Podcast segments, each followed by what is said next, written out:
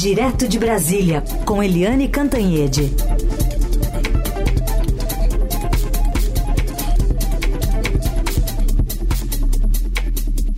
Oi, Eliane, bom dia.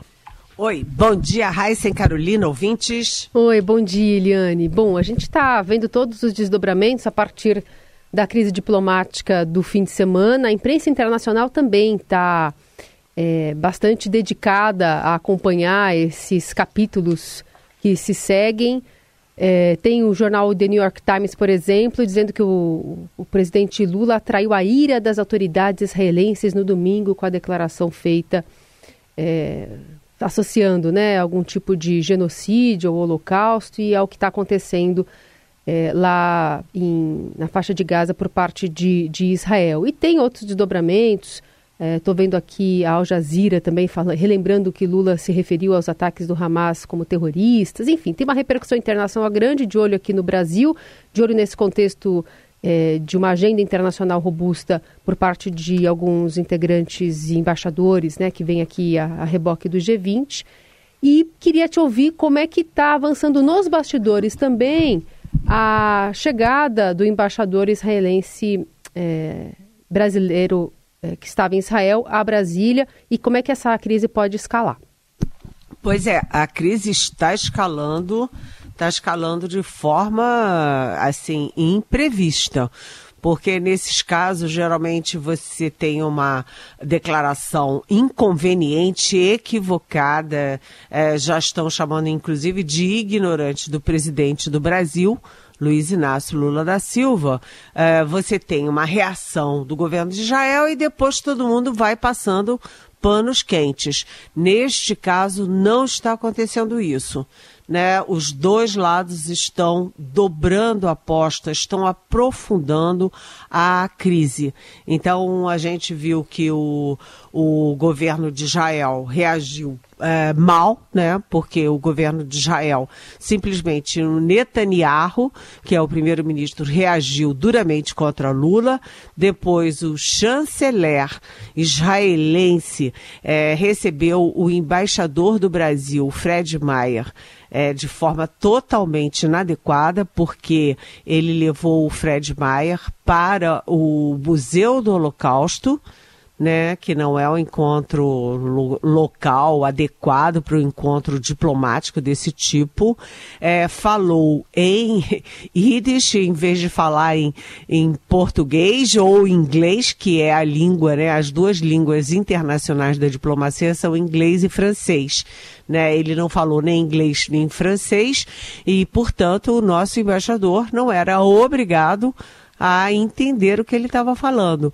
Depois eles disseram que não, que tinham posto um, um intérprete é, em tempo real ali, mas não. Né, o segundo embaixador uh, brasileiro, na verdade, eles puseram apenas o intérprete numa fase numa frase específica sobre a declaração de Lula como persona não grata, pessoa não grata, não bem recebida em Israel.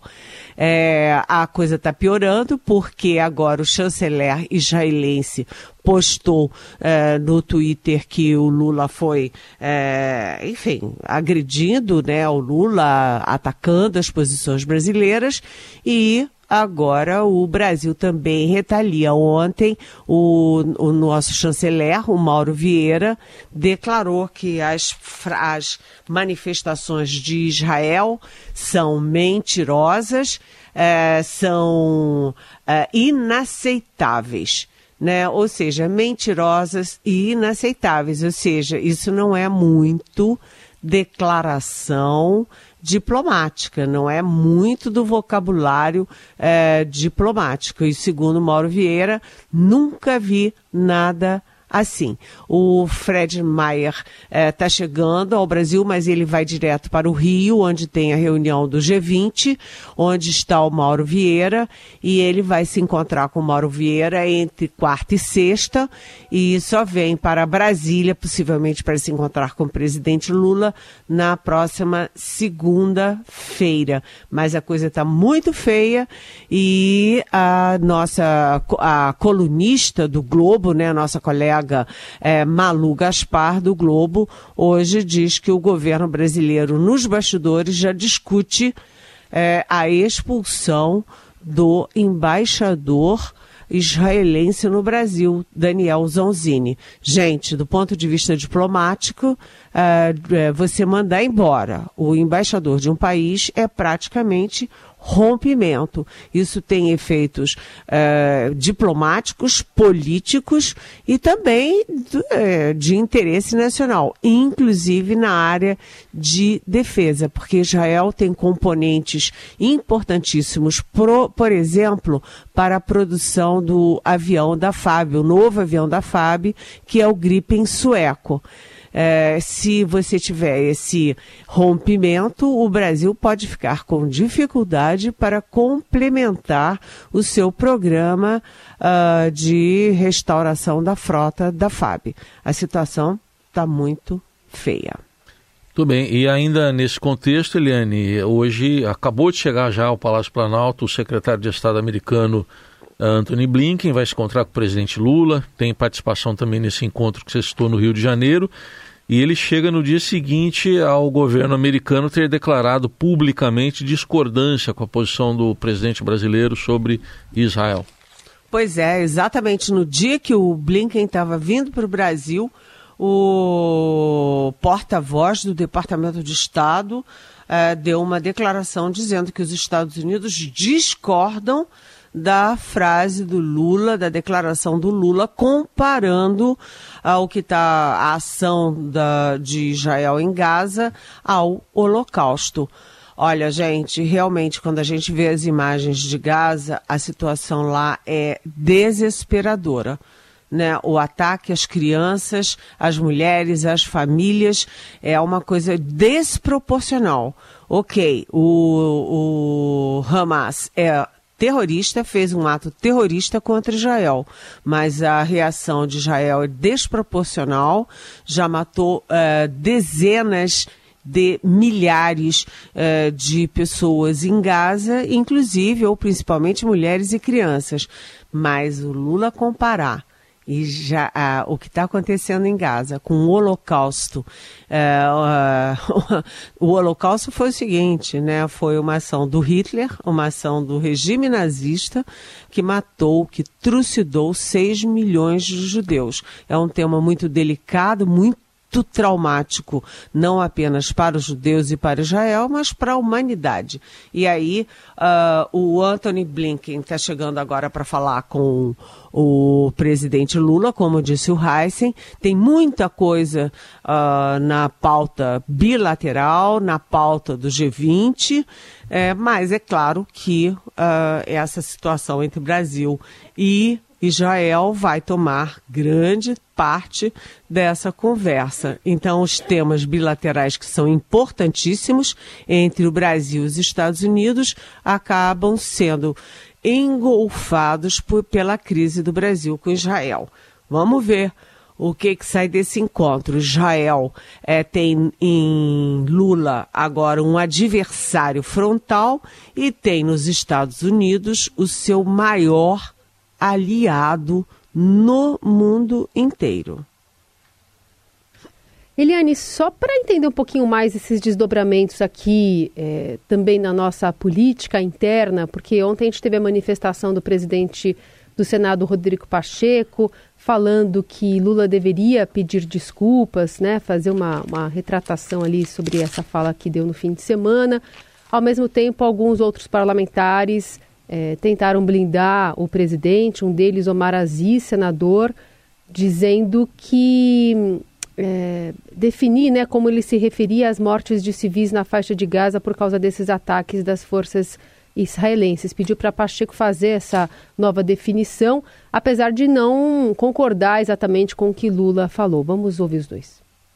Me tipifique o que é que matar 30 mil inocentes e quantos terroristas foram mortos com esses ataques e tirar um milhão de palestinos. Dizer, vocês saiam daqui, vão para o gueto, saiam daqui, porque nós vamos atacar. Me tipifique o que, que é isso. Não é, não tem o que se comparar realmente com o Holocausto. É impossível. Agora, o presidente Lula nunca abraçou uma deputada nazista neta de ministro, e a direita quietinha. Fazer essa reprimenda ao presidente Lula? Aí não dá, presidente. Ainda que a reação feita pelo governo de Israel venha a ser considerada desproporcional, excessiva, violenta, indiscriminada, não há como estabelecer um comparativo com a perseguição sofrida pelo povo judeu no nazismo. Estamos certos de que uma fala inapropriada e equivocada não representa, e aqui digo eu, não representa o verdadeiro propósito do presidente da República Federativa do Brasil, Luiz Inácio Lula da Silva, que é um líder global conhecido por estabelecer ou buscar estabelecer diálogos e pontes entre as nações. Motivo pelo qual, em especial por essa confiança que este presidente tem no perfil conciliador do presidente Lula, é que uma fala dessa natureza deve render uma retratação. E aí a gente já tem todo esse caldo que está vindo é, quase desaguar no fim de semana. Tem já convite para o embaixador de Israel participar daquele apoio ao ex-presidente é, da República na Paulista, nesse ato que está marcado para domingo. É, e mesmo a base de Lula, que está admitindo nos bastidores que ele deu realmente munição para os adversários, é, acabando de alguma forma respaldar essa manifestação esperada para São Paulo. É, exatamente, né? É a questão, essa, esse estremecimento do Brasil uh, com Israel, que é grave, é, é uma questão de política externa, mas também de política interna.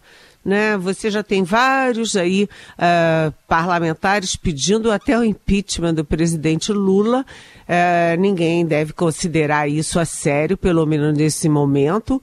O Arthur Lira, presidente da Câmara, já deixou claro que não está dando a menor bola para esses pedidos, mas isso mostra uh, como o, a oposição está usando isso. É, na minha coluna de terça-feira eu já tinha, uh, já tinha abordado isso, né? Como Uh, essa posição do Lula às vésperas da, daquele ato uh, convocado pelo Jair Bolsonaro, como isso fortalece o Bolsonaro, o discurso da oposição. E é verdade. Então você tem agora o presidente do Senado pedindo uma retratação quando a gente ouve o Palácio do Planalto e Itamaraty, a retratação está fora de cogitação, até porque passou da, da, da hora, né? Se o Lula tivesse que fazer algum tipo de ajuste na declaração dele, algum tipo de retratação, teria sido em cima do, do lance, ou seja, no momento em que Israel é, reagiu. Mas agora, passados esses dias todos, não faz mais sentido isso. Hum. E o Omar Aziz, que é um aliado do governo, né? Ele, a gente até lembra, ele foi o presidente da CPI da Covid, que foi, enfim, revelou todos os erros criminosos do governo Jair Bolsonaro, mas o Omar Aziz é de família palestina. É, hum, e ele defendeu a posição do Lula. E agora é o seguinte, é, ver como é que vai ficar isso. Hoje, inclusive, tem um almoço uh, do presidente do Senado, Rodrigo Pacheco, com os líderes do governo no Senado, o Jacques Wagner é, e também o líder do PT, para discutir a pauta interna. Mas é claro que a questão de Israel vai estar também presente nesse almoço, ou seja, é uma questão de política externa que é, derrama também na política interna e vai dando, o Lula assim vai dando carne aos leões, ou seja, vai estimulando a oposição a ele próprio. É. Seguimos com o Jornal Eldorado, análise política direto de Brasília com Eliane Cantanhede, agora para falar do Senado, que ontem aprovou o fim da saidinha de presos. O projeto agora vai voltar para a Câmara. Eliane, para você comentar aqui, a gente vai colocar um trecho do que disse primeiro o ex-juiz, agora senador Sérgio Moro, o relator, uh, deputado, que é o senador Flávio Bolsonaro, aceitou uma emenda dele que permite benefício aos presos que frequentarem cursos supletivos, profissionalizantes, ensino médio ou superior. Vamos ouvir o que disse o Sérgio Moro. Estamos preservando, sim, aquilo que é realmente relevante para o preso semiaberto, que é a saída para a educação e para o trabalho. Ainda assim, colocamos uma cláusula de segurança, estabelecendo que, mesmo para essas atividades, não tem o direito à saída temporária aquele que foi condenado por crime hediondo e por crime praticado com violência ou com grave ameaça contra a pessoa.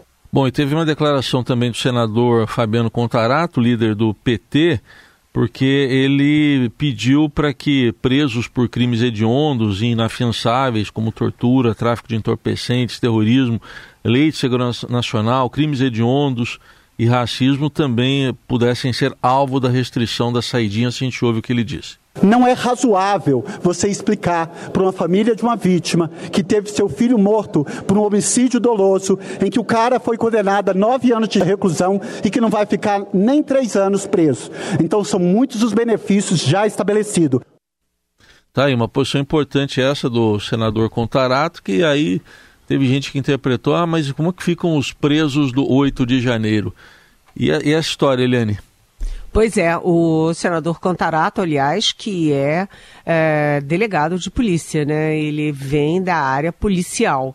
Agora, gente, é, é, uma, é uma decisão importante e é uma discussão válida na sociedade brasileira, né? É, é, cá para nós, né? É, eu sempre lembro que não tem o menor sentido o menor sentido darem uh, a saidinha, né, esse direito, esse benefício para Richthofen. É, sair no Dia das Mães ela que mandou matar o pai e a mãe, sabe? Não faz sentido. É, sabe, é uma é mais do que uma ironia, é uma ironia macabra, né? Você dar um benefício para alguém, uma saidinha no Dia das Mães para quem matou a própria mãe. É, então tem que limitar isso. Mas atenção, gente, atenção. Não é verdade esse discurso que vem principalmente da extrema direita de que a saidinha é uma forma de é, deixar fugir todo mundo. Não é verdade. Né? Os, os é, percentuais são muito pequenos de quem não volta.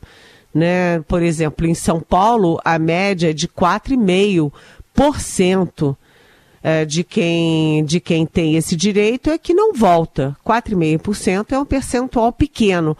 O problema é que se você dá esse direito para 36 mil presos, por exemplo, isso significa 4,5% vai dar aí, sei lá, 1.600 é, presos que ficam na rua, que, que não voltam para os presídios. Então, é um percentual pequeno, mas o número é, real é grande. E também tem o seguinte: Uh, essa medida do, do senador, agora senador Sérgio Moro, faz sentido, porque você não limita para todo mundo em todas as situações, você não acaba com a sua idinha, que tem um sentido de justiça, né? A forma de ressocialização do preso, a forma de reencontrar a família, a forma de tentar uh, uma saída para a própria vida. Né? Então tem um, um, um, viés de justiça, mas você não pode correr solto. Então, o que, que o Senado fez? O, o Senado limitou a saída. Né? Se é para estudar, se é para fazer um, um, um supletivo, por exemplo, se é para trabalhar, você tem esse direito. E isso não vale para quem cometeu crime hediondo, assassinato brutal, essas coisas todas. Então, o projeto agora volta para a Câmara é, e possivelmente será aprovado. Agora, eu achei muito importante a votação, né? Porque nenhum partido votou contra, encaminhou contra. E a votação foi de 62 votos a 2. Só dois senadores votaram contra a limitação da saidinha de presos. O Cid Gomes, do PSB do Ceará, e o Rogério Carvalho, do PT eh, de Sergipe. E todos os outros que votaram, 62 que votaram, votaram a favor de reduzir esse benefício. É, vamos ver agora como é que a Câmara se comporta. Lembrando que, como o Heisen disse, o relator foi, é, foi exatamente o filho 01 do presidente, ex-presidente Jair Bolsonaro, o senador Flávio Bolsonaro. Ou seja, mais uma vez aí uh, o sobrenome Bolsonaro voltando à tona uh, politicamente às vésperas do ato. Só que é, amanhã a gente vai ter a super quinta da Polícia Federal, com Bolsonaro e 10 envolvidos no golpe de Estado depondo na Polícia Federal. Brasília em chamas, né? É, em chamas e a gente trabalhando no meio da fogueira. Chamuscados. Chamuscados. Muito bom. Eliane Cantanhede conosco, trazendo toda essa análise bastidores aqui, sempre no Jornal Dourado a partir das nove. Amanhã ela está de volta. Obrigada, Eli. Até amanhã. Beijo.